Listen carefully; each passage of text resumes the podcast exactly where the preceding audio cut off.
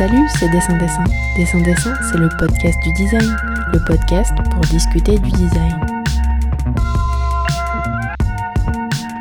Dans ce deuxième épisode, on va discuter de la production en design. Car oui, le design, ce n'est pas simplement produire un objet de décoration, mais aussi et surtout produire du questionnement. Suite à la diffusion du premier épisode et à vos remarques, vous retrouverez désormais Dessin Dessin en format plus court, entretien par entretien. Pour ce trio d'entretiens dédié à la thématique de la production, j'ai la chance d'être accompagnée par la marque Focal. Focal, c'est un fabricant d'appareils audio haut de gamme qui fabrique en France et qui monte la plupart de ses modèles de casques et d'enceintes à Saint-Étienne, car produire, c'est aussi produire local. Nous nous retrouvons donc pour la partie 1 sur 3 de ce deuxième épisode spécial 11e Biennale internationale de design de Saint-Étienne, dédié au thème de la production. J'espère que vous êtes parés de vos plus beaux écouteurs car nous embarquons pour un voyage en Chine.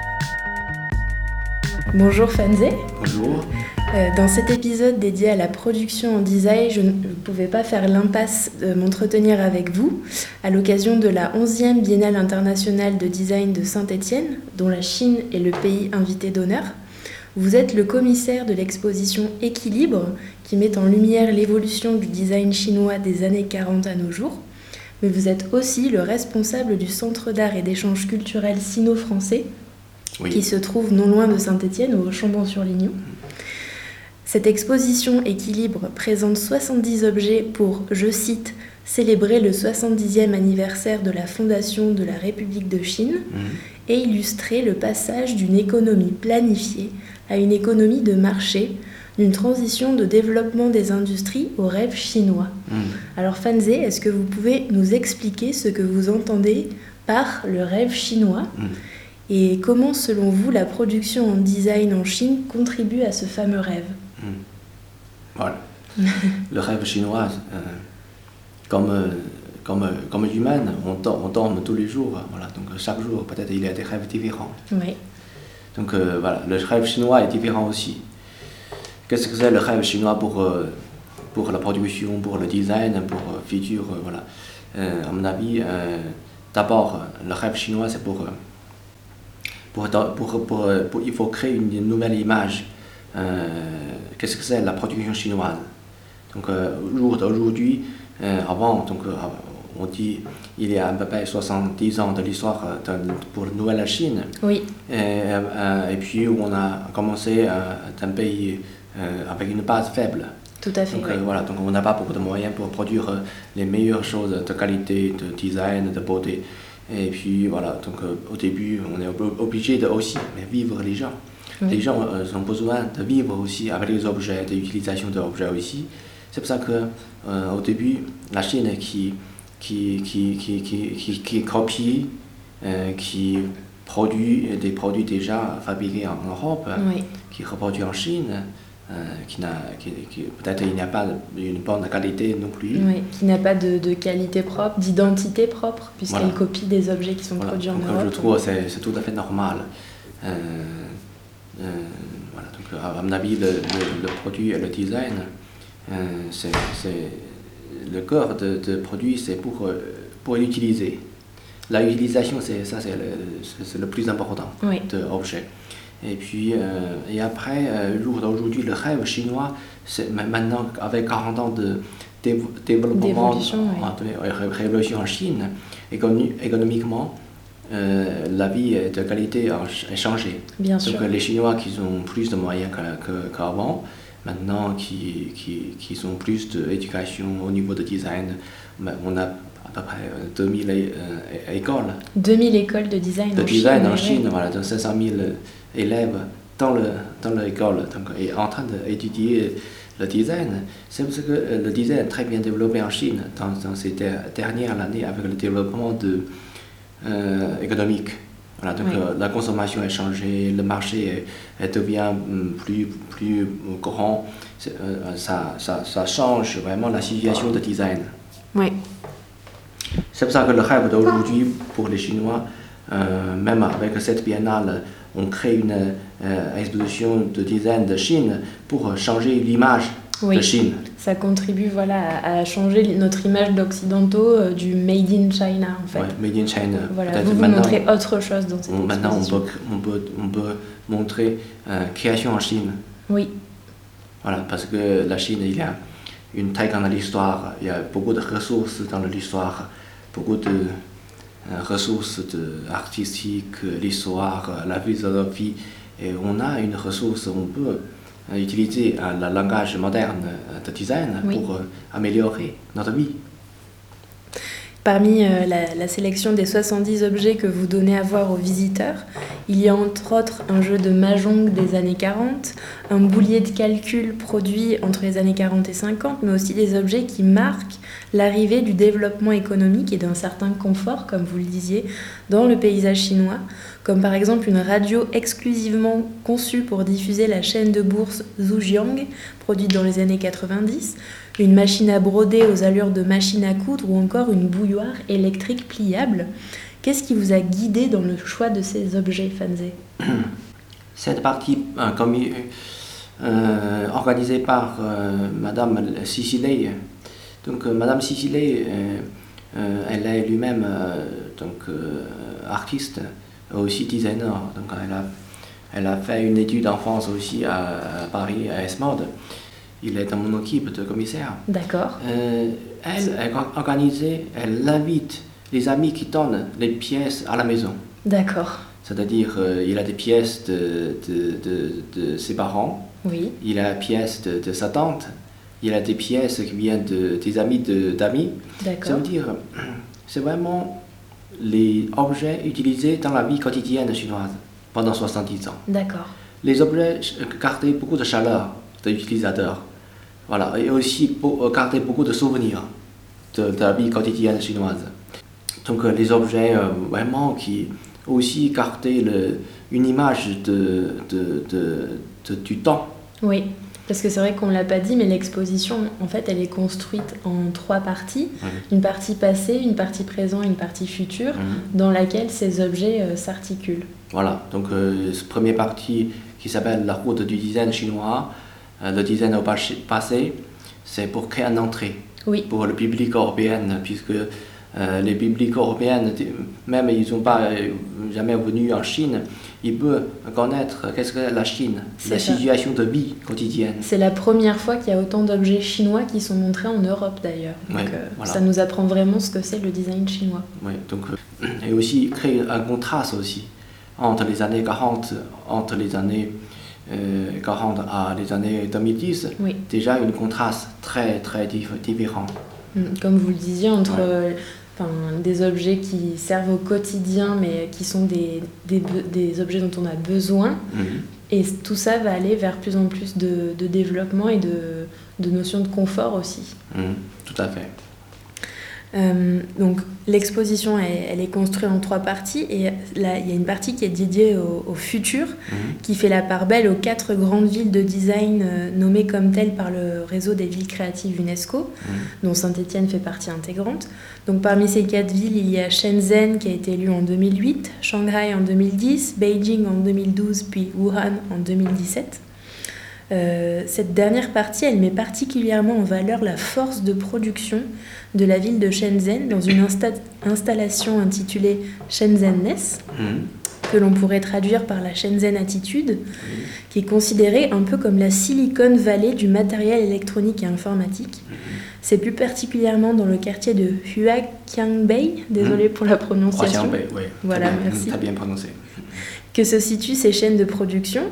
Euh, il est écrit dans l'exposition Une semaine à Shenzhen égale un mois à la Silicon Valley, trois semaines à Shenzhen égale deux mois à New York City. Alors ma question, elle va certainement sembler euh, mhm. très eurocentrée, mais lorsqu'on considère par exemple que Shenzhen est une ville qui compte une population de 20 millions d'habitants, mhm. est-ce que la production à grande échelle, c'est nécessairement l'une des contraintes de réflexion du design en Chine? Mhm. ah, Tout à fait. Shenzhen, c'est vraiment une ville qui, qui est un exemple de vitesse de Chine, de la vitesse de Chine. On dit la vitesse de Shenzhen. Donc, euh, euh, vous savez, aujourd'hui, Shenzhen, elle a 20 millions d'habitants. Il y a 40 ans avant, il y a seulement 40 4000. Oui, Voilà, donc, elle euh, a connu une croissance vertigineuse. Voilà, donc euh, de 4000 à euh, 20 millions de- pour, euh, voilà. Donc euh, avec 40 ans de temps, donc euh, à mon avis, c'est la seule ville dans le monde entier qui qui a la seule vitesse. Vraiment, Shenzhen, c'est une ville qui est très très spéciale en Chine. Il n'y a pas beaucoup de l'histoire. Euh, il n'y a que des jeunes maintenant, que des jeunes travailleurs, que des jeunes avec le rêve qui veulent euh, gagner la vie, qui, qui vient à Shenzhen pour, euh, voilà, euh, pour, pour travailler, pour, s'établir. pour C'est un peu établir, un- voilà, le, rêve, le rêve américain, mais version chinoise. Ouais, On revient fait. au rêve chinois du début. Tout à fait. C'est pour ça que Shenzhen, il est beau, très vivant. C'est une Oui. ville très vivante. Voilà, donc euh, tous les jeunes, parce que c'est les jeunes qui, qui ont plus d'énergie. Oui. Voilà, donc, euh, voilà, donc euh, qui Et c'est le design qui porte cette énergie alors? Oui, tout à fait. Le, le design, c'est un, un bon clé de Shenzhen. À mon avis, le gouvernement Shenzhen, il elle sait ça aussi. Donc, elle a mis euh, euh, le design à une bonne place. Elle a beaucoup de soutien de la ville, beaucoup de concours, euh, beaucoup de design week, dis- expositions internationales, euh, nationales. Donc, vraiment, Shenzhen, euh, le design à Shenzhen est très vivant aussi. Oui, c'est une ville très active sur le fait. réseau UNESCO. Tout à fait. D'accord. Et est-ce qu'il y a des, des designers qui travaillent à contre-courant justement de cette euh, production euh, industrielle en grande série? Mhm. Euh, Et si oui, est-ce qu'en Chine, on les considère toujours comme des designers ou ils ont plutôt une place d'artisans? Mhm. Euh, mais c'est toujours une question d'équilibre, quoi. Oui, Donc euh, le designer, euh, donc, il, trou- il trouve toujours équilibre. C'est pas seulement pour trouver équilibre entre le coût de fabrication et le, et, le, et- et le prix de vente. Et aussi le designer qui cherche aussi un grand équilibre entre la production industrielle et aussi la production humaine, de, de nature aussi. Euh, le designer ou l'architecte, arch- architecte, ils sont plutôt des penseurs. oui, Voilà, donc, euh, parce qu'ils ont une bonne formation. Euh, c'est pas, pas seulement des main d'œuvre, c'est pas seulement non plus des, des, des, artisans.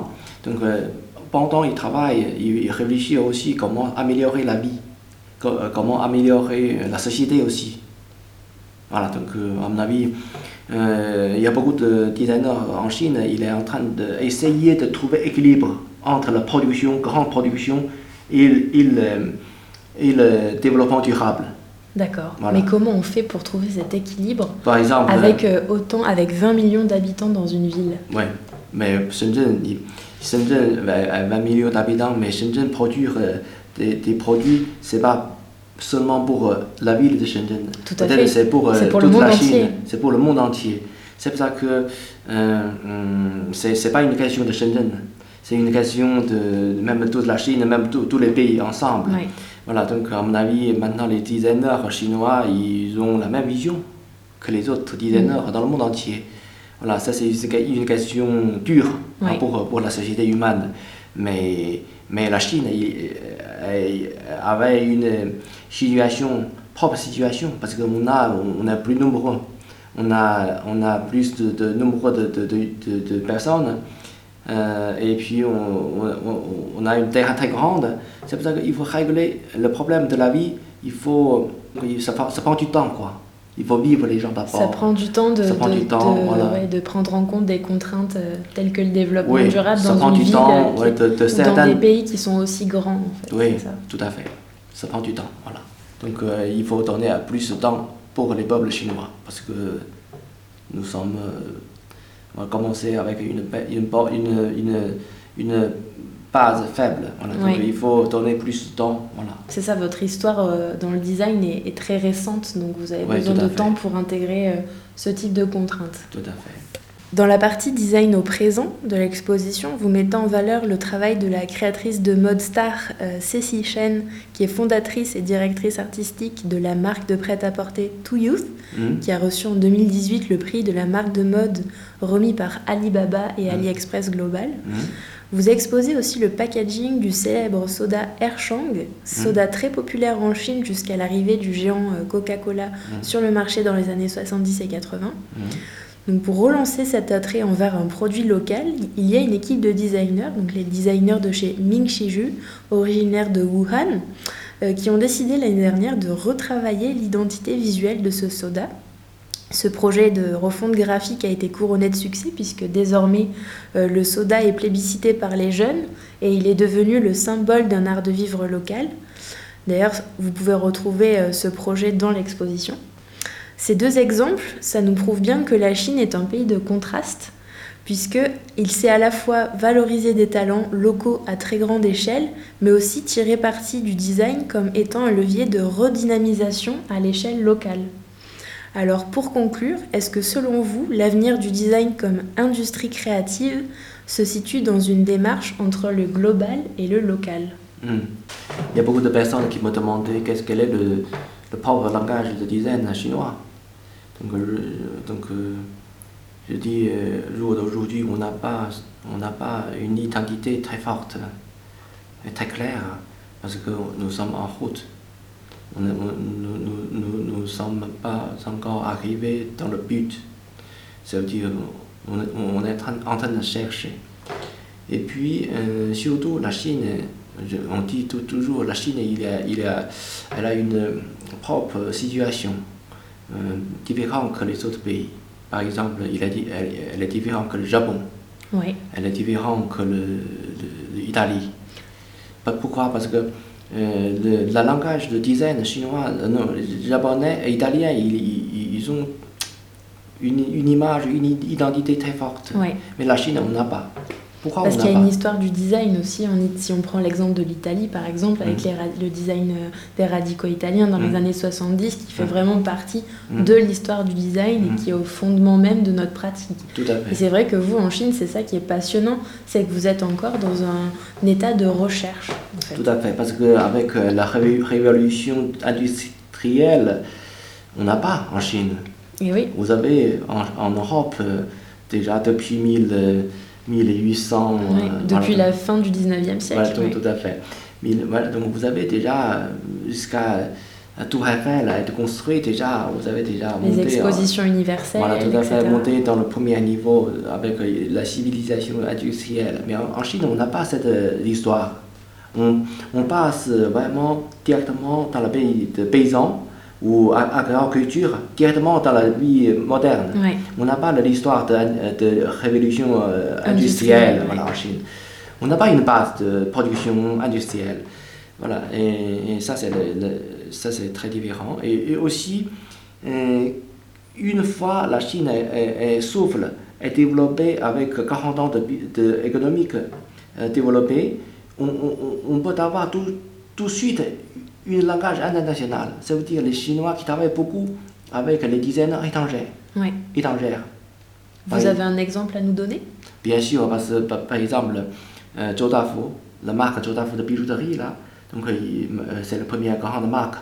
Il a 3000 magasins en Chine, dans le monde entier. Mhm. Même c'est le plus grand. Est-ce que ce sont les bijoux qui sont exposés dans, l'exposition? euh, Par exemple, Zhou Dafu, la marque a déjà 90 ans. D'accord. Euh, pour euh, répondre à la question ou le changement de marché, elle est obligée de, de, de, bien sûr travailler toujours euh, avec les meilleurs designers du monde. Par exemple, cette fois-ci avec Didier Faustino. Oui. Donc, donc Didier a, créé une série de bijoux pour Zodafu. D'accord. Parce que c'est une collaboration internationale, mais ça présente, ça peut symboliser beaucoup de marques en Chine, beaucoup de productions en Chine. Donc les productions de Chine, ils travaillent beaucoup avec les, les designers étrangers. Donc c'est à la fois global et local. Tout à fait. Donc euh, le, le, le, design, euh, le langage de design international, c'est une ressource pour le design euh, chinois. Est-ce que vous voulez ajouter quelque chose?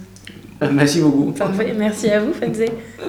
De la Silicon Valley chinoise à la Silicon Valley américaine, il n'y a qu'un clic rendez-vous dans la deuxième partie de ce deuxième épisode consacré à la thématique de la production, ou sinon, rendez-vous à Saint-Étienne pour la 11e Biennale internationale de design pour dialoguer avec ces 70 objets du design chinois.